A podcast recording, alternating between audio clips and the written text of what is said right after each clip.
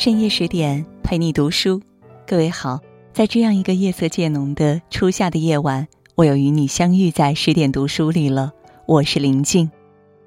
今天和大家分享的文章：十八岁爆红，四十一岁出家。他走后，林黛玉成为绝唱。作者是竹溪。下面呢，我们就一同来分享。说起《红楼梦》，很多人会想到林黛玉。这个位列金陵十二钗之首的女子，聪慧灵巧又美丽易碎，如同冷冷月光下的芙蓉花儿，香远益清，绝代风华。而大家记忆中的黛玉影像，往往又和一个人联系在一起，她就是林黛玉的扮演者陈晓旭。多数人对陈小旭有滤镜。觉得他和林黛玉一样清冷纯真，有自己的骄傲和信仰。袭人的扮演者袁枚也评价他，他的个性里有着一种非常坚定的东西，是个追求完美的人，心中充满了浪漫，充满了世上一切的美好。戏里陈小旭演的黛玉，用羸弱的身躯守护了理想中纯粹的爱情。而戏外，陈小旭也用出家与早逝完结了宝黛二人的命运。五月十三号是陈小旭离开人世的第十五年，提起他，我们依然会为他柔弱身体中的坚定和美好而深深感动。生活并不完美，但值得全力以赴。一九六五年，陈小旭出生在鞍山的一个艺术世家。因为跳芭蕾舞很有天赋，所以他从小的梦想就是当一名舞蹈演员。只可惜老天偏偏不遂人愿，舞蹈学校招生的时候，陈小旭通过了所有考核，但在最后的政审时，老师却给他当头浇了一盆冷水：“你是一个资本主义的苗子，我们不收。”一句话生生折断了他的舞蹈梦。梦想折翼，陈小旭只能在浩瀚书海中寻找慰藉。十几岁的年纪，他就熟读《红楼梦》《简爱》，书里瑰丽的文学世界给他的生活照进了光。十四岁那年，他在报刊上发表了第一首诗作《我是一朵柳絮》。我是一朵柳絮，长大在美丽的春天里，因为父母过早的将我遗弃，我便和春风。结成了知己。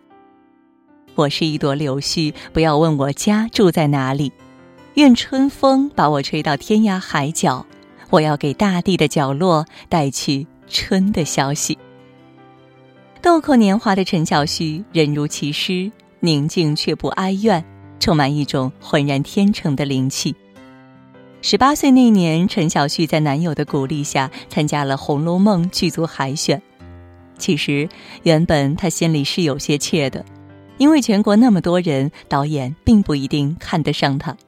可男友却说，他的外形和气质都贴近要求，是当之无愧的林黛玉。这句话给了陈小旭很大的信心，他提笔写了封自荐信，寄给导演王扶林。梦里三年里，陈小旭说：“我不是个懦弱的人，我不要做个失败者。”不要别人把我拉在后面，我要挺起身来，勇敢的面对世界的挑战。这个曾经软弱的少女，终于开始走向社会，接受命运的考验。进入《红楼梦》剧组后，陈小旭才发现，和他竞争林黛玉的选手还有很多。导演有问过陈小旭，如果给你别的角色，你愿不愿意演？陈小旭坚定的回答。我就是林黛玉，如果我演其他角色，观众会觉得林黛玉在演另外一个女孩。其实，在所有的候选人里，陈小旭并不是最漂亮的，表演经验也不算丰富，但那有什么关系呢？所有人里，她是唯一读完《红楼梦》的女孩，也只有她最了解黛玉。培训期间，陈小旭认真学习琴棋书画。把各种表演课程本就古典的气质更加充满韵味，连曹禺先生看了他的表演都说：“从梅兰芳到现在，我看过十几个黛玉，以这个为最好。培训期过后，陈小旭脱颖而出，拿到了林黛玉的演出资格。毕淑敏说：“岁月送给我苦难，也随赠我清醒与冷静。”成长之路上，陈小旭经历了各种各样的坎坷，但他既没有被困难困住，也没有被考验击退。凭借坚定的信念和不懈的追求，他成全了年少的梦想，也成长为了更好的自己。坚持自我比完美更重要。红楼一梦，梦里三秋。演林黛玉的那三年，陈小旭和演员们结下了深刻的友谊，也度过了生命中最难忘的时光。可是，《红楼梦》拍完后，剧组解散，陈小旭也陷入了人生中的低谷。因为当时拍戏的片酬低，陈小旭只能和朋友合租在一间儿宽不足十米的小屋，房间西晒，一到夏天闷热无比。陈小旭的父亲看望女儿的时候，都觉得十分心酸。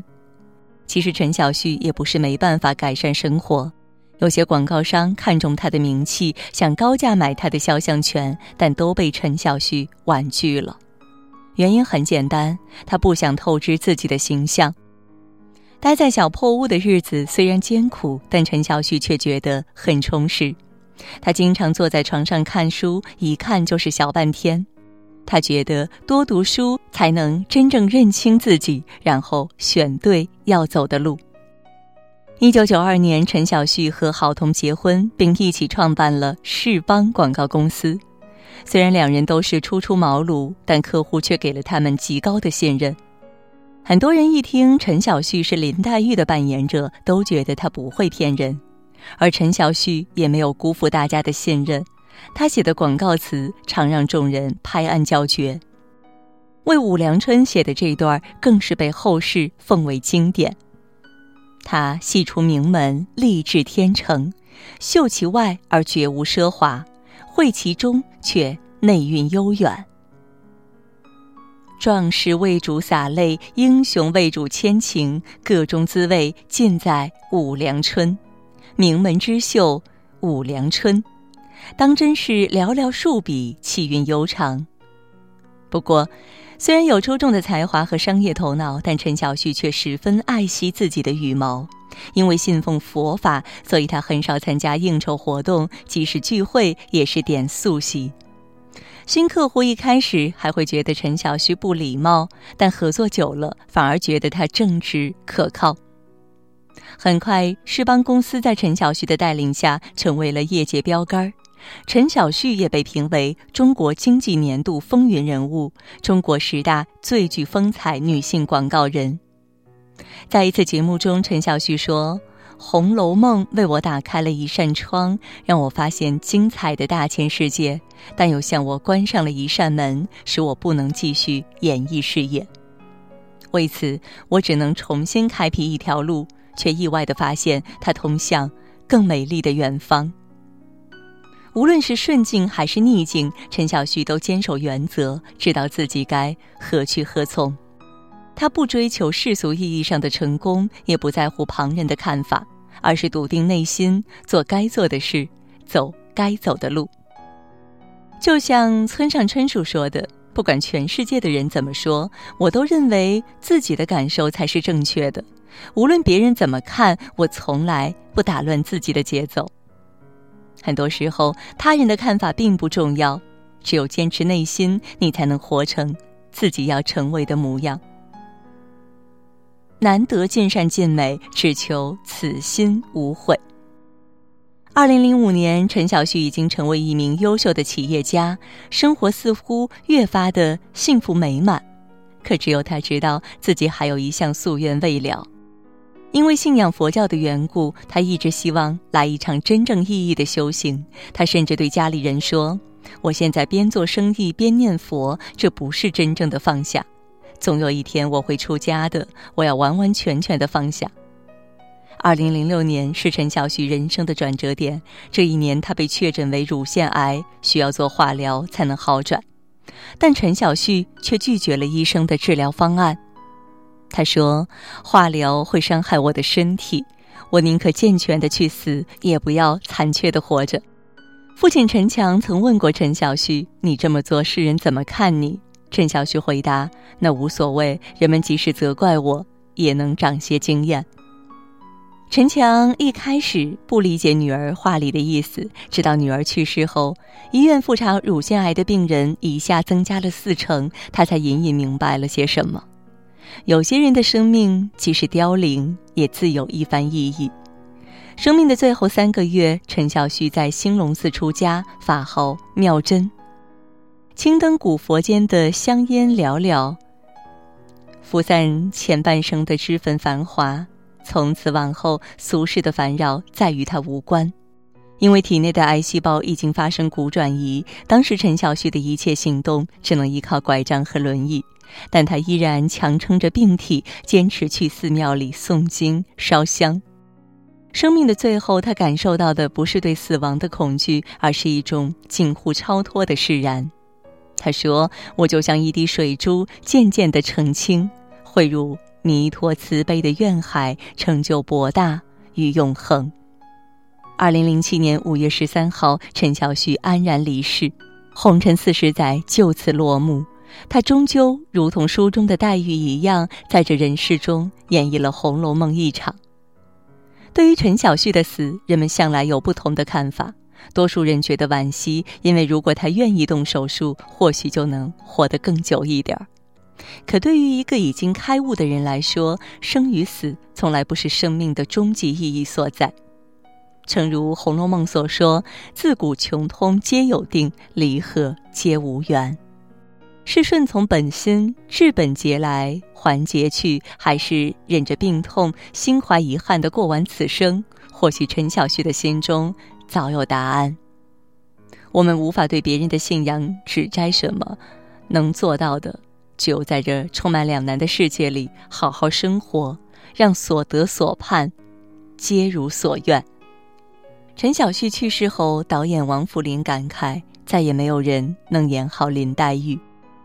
生为小旭，死为黛玉，在很多人心里，陈小旭早已成为了艺术本身。遇到生活的不如意，他用坚定的信念消解命运的坎坷；面对尘世的繁华。他看开看淡，终觅得心灵的净土。从头到尾，他保持了自己的真情，没有被污染，从来没有因为任何一种世间的贪欲而改变自己的真心本性。这句话形容林黛玉的话，放在陈小旭的身上再不为过。他的人生并不算完满，但却因为始终保有最真实的性情，所以显得格外可贵。其实。人生本就多有难处，不完美又如何呢？万物皆有裂缝，那是光照进来的地方。在磨难面前，不忘初心，改变能改变的，接受不能改变的，便是对生命最好的敬意。人生海海，未来尚有无限可能。